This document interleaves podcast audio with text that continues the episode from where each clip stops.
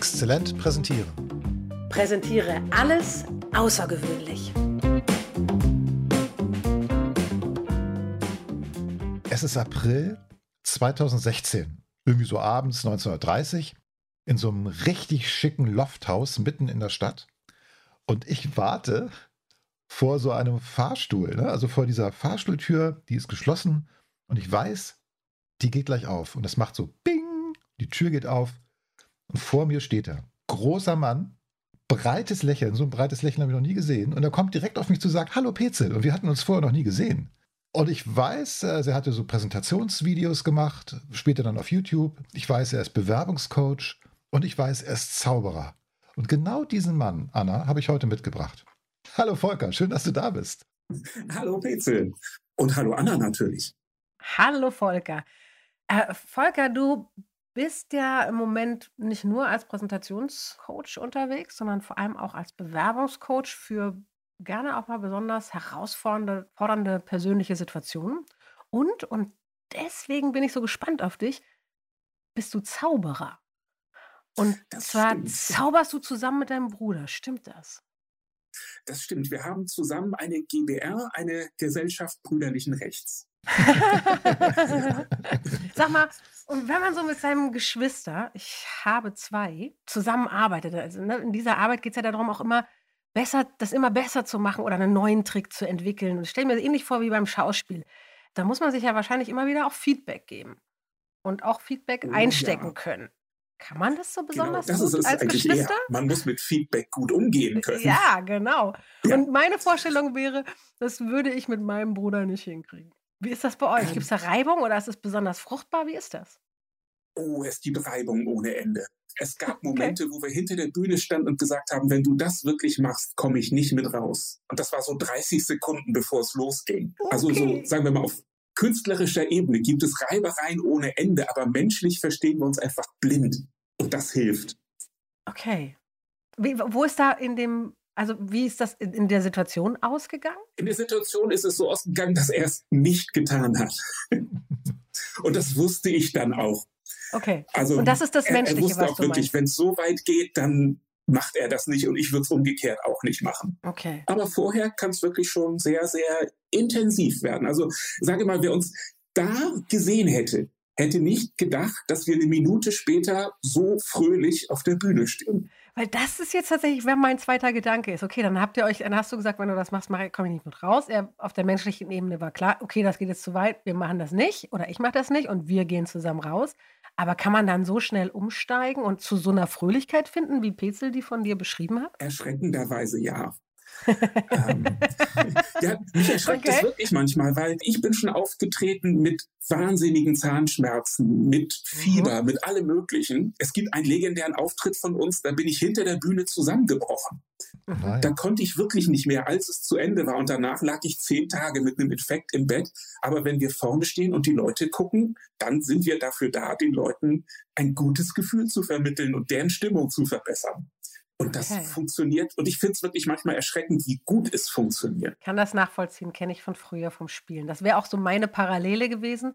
Aber auch da, ich hätte es nicht mit Geschwistern gemacht. Ich finde das total bewundernswert und stelle mir vor, dass es eine Tiefe in der Begegnung möglich ist. Vielleicht kann man sich sogar damit auch noch weiter treiben, aber es ist echt intensiv.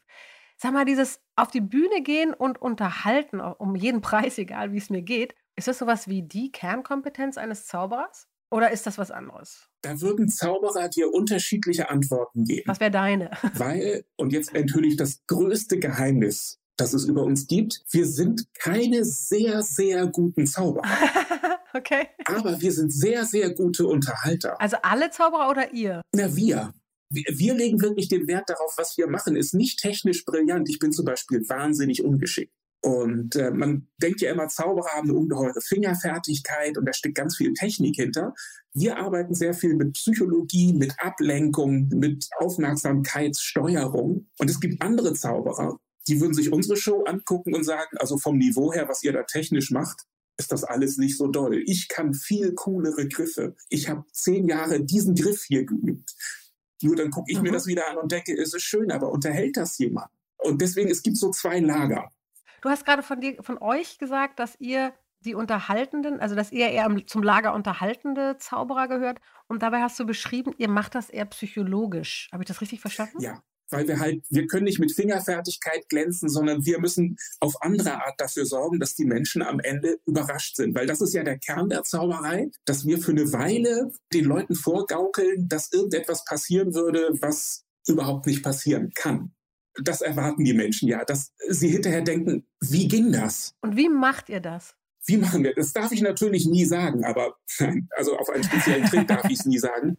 Nein, nein, darum geht es auch nicht. Ja. Es geht um, um, die, um ne, so grundsätzlich, welche, welche Methodik oder Technik oder wie macht ihr Ablenkung? Wie lenkt ihr einen Fokus, so dass ich nicht mitbekomme, was wirklich passiert?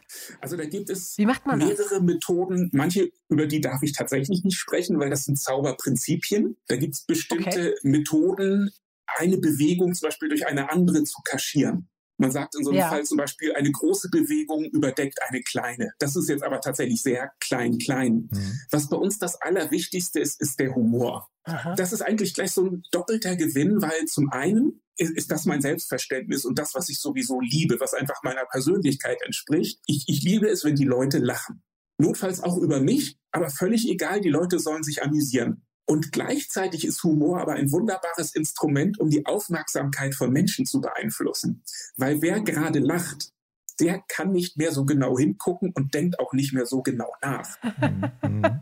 Das heißt, es gibt an ein paar Stellen in meinen Effekten, die ich zeige, gibt es Stellen, wo ich ganz genau weiß, an dieser Stelle werden die gleich lachen und genau dann werde ich das und das machen. Während die für eine halbe Sekunde ganz in ihrem Kopf sind und sich einfach nur freuen. Gilt das für jede Emotion oder nur für den Humor, also nur fürs Lachen? Ich finde den Humor ähm, dafür am geeignetsten, weil das so plötzlich passiert. Also ich, ich finde zum Beispiel auch schön, eine, eine traurige Atmosphäre zu schaffen. Das ist aber was, da arbeitet man sich eher so langsam rein und die Leute kriegen mit, wie sich die Stimmung verändert. Lachen kann von einem Moment auf den anderen kommen. Ich weiß, dass das gleich passieren wird. Die Leute wissen es nicht und ich bin halt vorbereitet. Ich habe dann eine halbe Sekunde, um irgendwas zu machen, was ohne diesen Lacher jeder im Raum gesehen hätte. Macht totalen Sinn, ja. Deswegen sind Videoaufnahmen so schwierig. Weil wenn man dann zurückspult und sich das nochmal anguckt, denkt man, wieso habe ich das denn vorhin nicht gesehen? Wenn ich mal kurz auf die Präsentation kommen darf, da sagen wir ja auch immer, hey, du sollst unterhalten. Ne? Gerade jetzt auch, wenn wir ja. online präsentieren, ist glaube ich, die Unterhaltung und auch die Leichtigkeit extrem wichtig geworden. Und nun könnte ich jetzt ja lästern und sagen, oh, aber wenn ich jetzt mir das anhöre, was du gerade eben gesagt hast, Unterhaltung, die Leute lachen und das lenkt sie ab, ja, dann äh, könnte mhm. ja jemand, der jetzt vielleicht Fachwissen präsentieren möchte oder der Wissen vermitteln möchte, könnte ja sagen, äh, Unterhaltung, dann werde ich ja zum Blender. Dann könnte man mir ja unterstellen, ich bringe die Leute nur zum Lachen, damit sie nicht merken, dass ich eigentlich gar nichts zu sagen habe. Siehst du das auch so? Diese Leute gibt es auch, aber also ich traue dem Publikum, egal ob jetzt also Bühne ist ja am Ende Bühne. Ob das nun Zauberei ist oder ob da der CEO steht und irgendwas Schwieriges seinen Leuten vermitteln soll. Ich finde, Lachen ist in beiden Fällen ein, ein ganz probates Mittel, aber die Leute sind klug genug zu merken, ob es nur das gibt oder ob da noch was anderes ist. Also ich wäre jetzt zum Beispiel auch nie ein Phipps Asmussen, der rausgeht und die Leute versucht 30 Minuten nonstop lachen zu lassen. Das hat auf eine andere Art seinen Reiz, aber irgendwie auch etwas sehr Seltsames, sagen wir mal.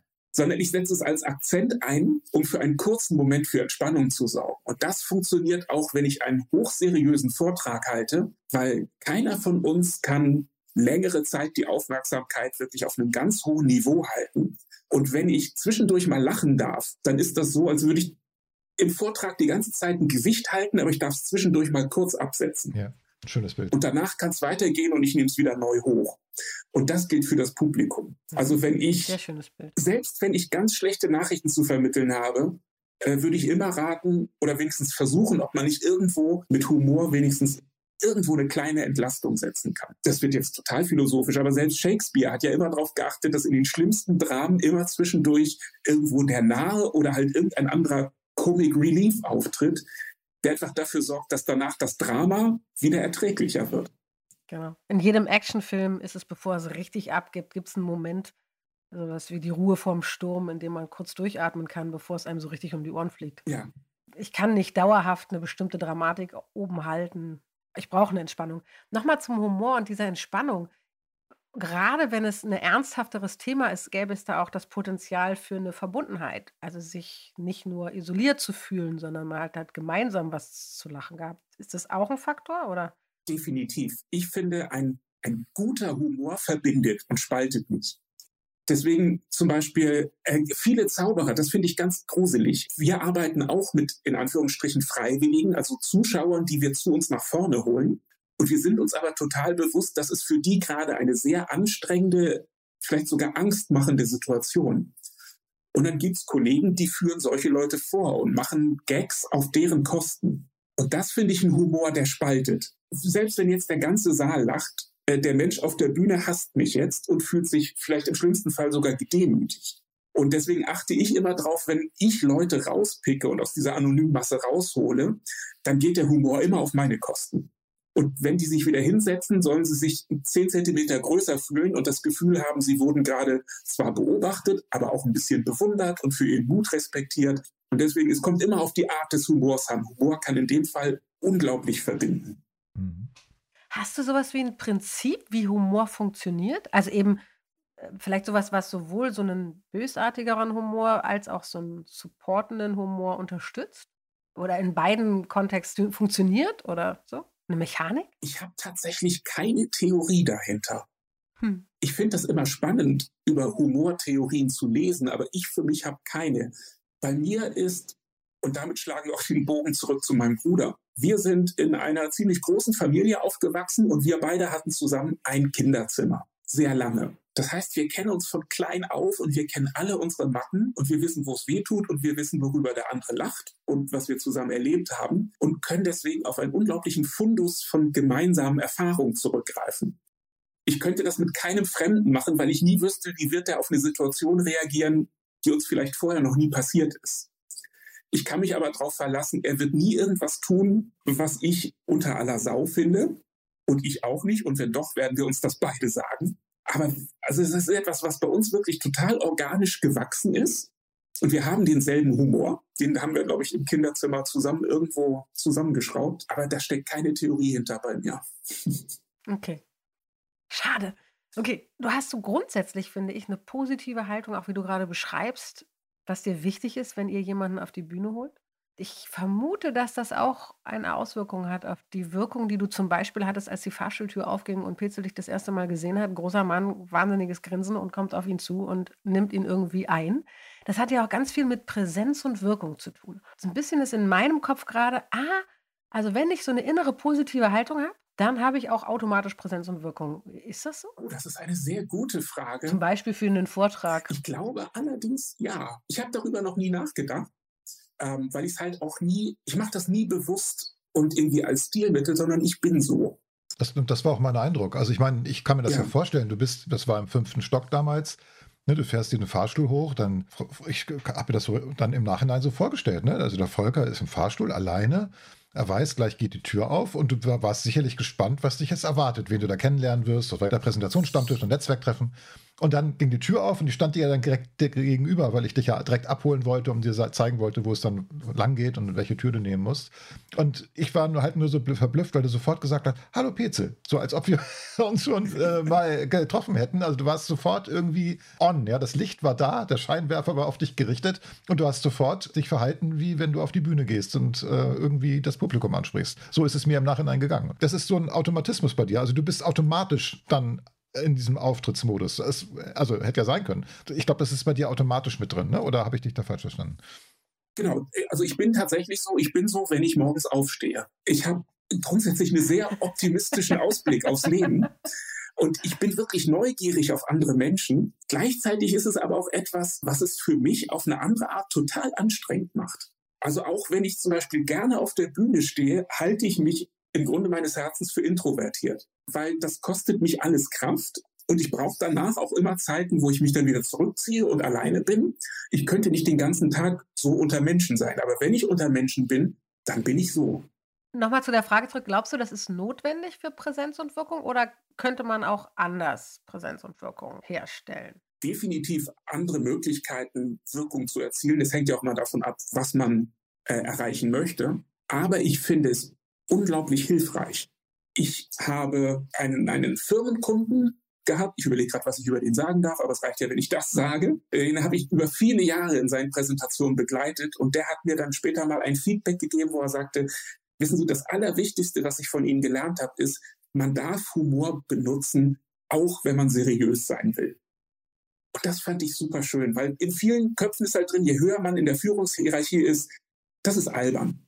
Ich will nicht witzig sein, ich will nicht albern sein, aber Humor ist ja nicht albern. Humor ist eben Entspannung, Verbindung und es zeigt auch, dass man selber menschlich ist und über das Seriöse hinaus noch irgendwelche anderen Gefühle hat. Es ist Nahbarkeit pur, finde ich. Also Humor ja. zeigt, dass du ein Mensch bist, finde ich. Ich habe noch eine Frage zu diesem Thema Fokus lenken, Aufmerksamkeit lenken für einen Aha-Effekt, den ich bewirken möchte.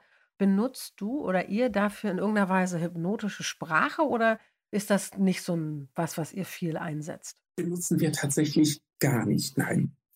Ähm, okay, es geht auch ohne. es geht auch ohne, äh, obwohl ich den Ansatz total spannend finde.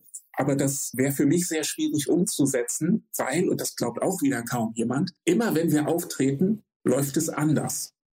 Wir lieben es beide zu improvisieren und auf den Moment einzugehen. Das heißt, ich habe keinen Text vorbereitet. Ich habe keine, ich habe eine Struktur, ja, aber keine Formulierung oder so, auf die ich gleich zurückgreifen werde, sondern ich gucke, was ist hier gerade für eine Stimmung, äh, was ist hier gerade passiert, was habe ich vielleicht auch um unseren Auftritt herum hier schon wahrgenommen und versuche etwas zu sagen und zu bauen, was genau hierzu passt. Mhm. Das ist, macht es für mich nach oh, über 25 Jahren, die wir das machen, jedes Mal aufregend und neu.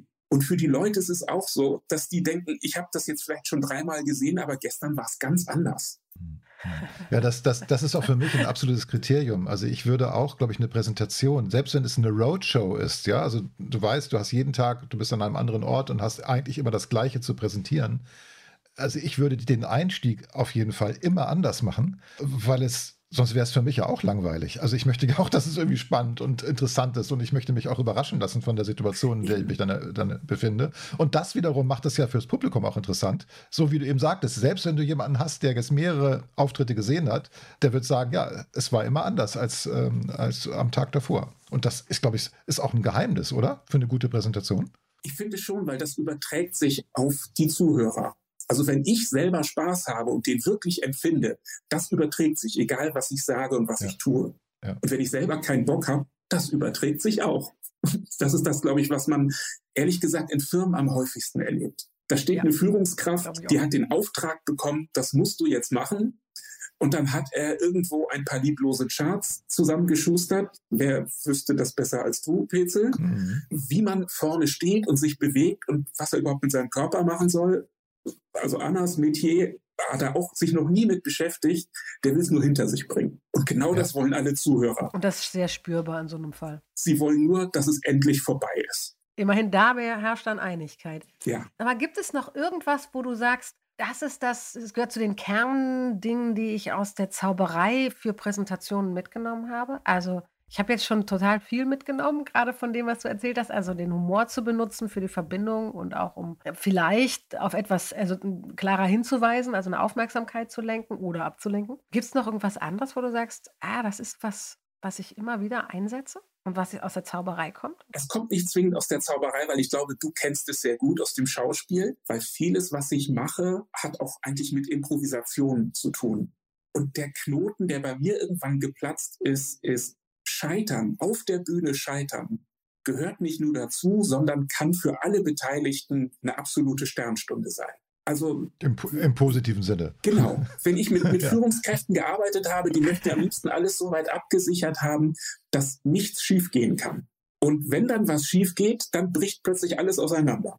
Und wenn ich aber selber mit der Einstellung schon reingehe, mal gucken, was heute schief geht, vielleicht passiert ja irgendwas und damit dann umgehe, dann bin ich wiederum ein Mensch und bringt mich vielleicht auf Ideen, die ich in der Vorbereitung nie gehabt hätte. Also wirklich die schönsten Auftritte sind welche, wo wir mal richtig, richtig auf die Nase gefallen sind. Das heißt das Publikum heute noch, wir wissen es noch und in dem Fall weiß es sogar meine Hausärztin noch. Aber das war tatsächlich extrem. Okay, und das, das liegt jetzt gerade auf der Hand, äh, unsere Abschlussfrage da anzupacken. Ja. Was meinst du, ja, Petzel? Ja, passt. Nämlich die Frage danach, Gibt es eine besonderste Erfahrung bei einem Auftritt? Und ich bin ehrlich gesagt, ich würde gerne wissen, bei was musstest du zu einer Hausärztin? Ja, tatsächlich. Also es gibt viele, viele besondere Erfahrungen. Es gab Betrunkene, die plötzlich spontan versucht haben, meinen Trick nachzumachen. Und ich wusste, wenn er das jetzt macht, wird er sich schwer verletzen.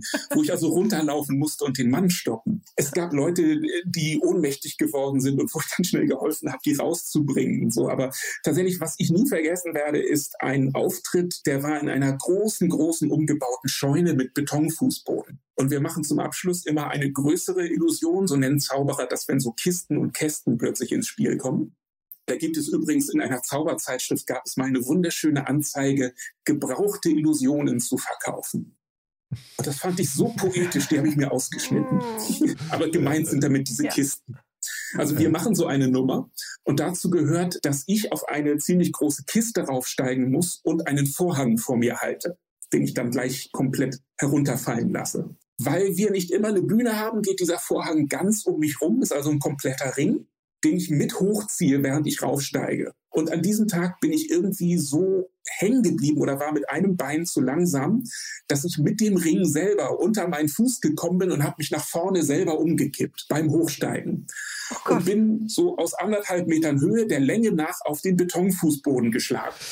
Oh nein. Ah. Mein Bruder ist in dem Augenblick gefesselt in Stahlketten in dieser Kiste und hört nur den Knall. Oh Gott, oh Gott. Er hat mir später gesagt, ich habe mich gefragt, ob du tot bist und wie lange ich warten sollte, bis ich irgendwas unternehme. Oh Gott, oh Gott. Ich habe oh wirklich in Zeitlupe, wie man das vom Klischee her kennt, in Zeitlupe gesehen, wie ich falle und habe gedacht, oh ist das peinlich? Und bin dann aufgeschlagen bin sofort aufgestanden unter Adrenalin, habe die Musik abgebrochen, die läuft, und habe mich wieder hinter die Kiste gestellt und habe einen Witz erzählt, um zu überbrücken. Ein Arzt saß im Publikum, kam nach vorne gelaufen und fragte, ob es mir gut geht. Ich sagte, es ist alles prima.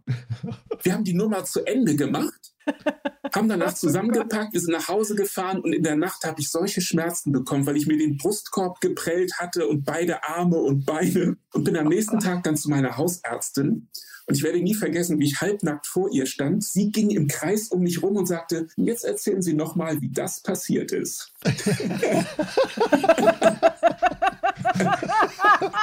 oh Mann. Oh mein oh. Gott. Das ist schrecklich. Das ist so ein Beispiel, wo man Tränen, wo ich gerade Tränen gelacht habe und dabei dachte, das ist jetzt nicht wirklich. Also ich kann inzwischen total drüber lachen. Ich konnte auch an dem Abend schon drüber lachen. Leid hat es mir wirklich nur für meinen Bruder getan, weil er wirklich nicht wusste, was soll ich jetzt oh. machen, wenn er sich nicht mehr bewegt? Und, und, aber dieses Publikum, Großartige die haben applaudiert, als gäbe es kein Morgen mehr. Und das ist es dann auch wert. Ja, ja, klar, die haben natürlich gespürt, dass du da richtig raufgebrettert bist. Ja. Ne? Also äh, äh. Auch erleichtert. Also Brettern wäre ja noch abgefedert. Genau. Also du bist ja auf den Beton geknallt. Ja, ja, klar, Wahnsinn.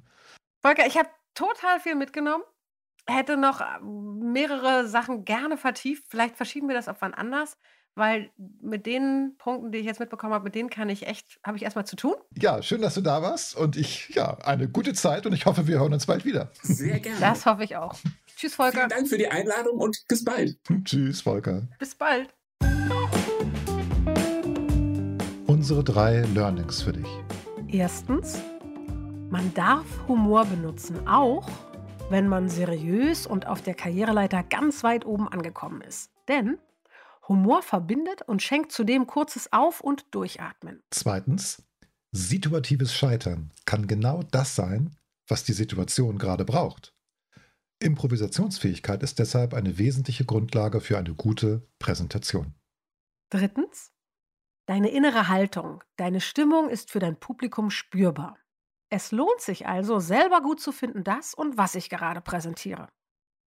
War das ein schönes oh, Gespräch? Ja. Und so lustig.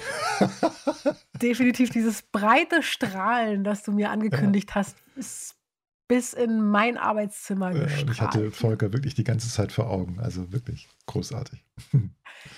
Ja, genau. Also in dem Sinne, ich freue mich sehr auf das nächste Gespräch nur mit dir in zwei mhm. Wochen. Genau, bis dahin. Also bis in zwei Wochen. Tschüss. Tschüss.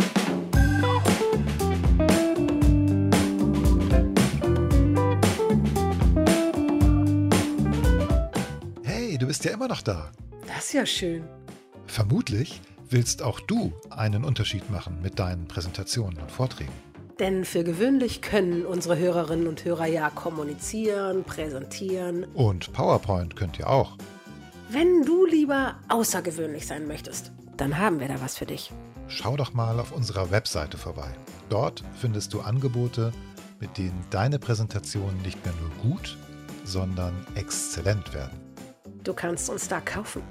Bis gleich.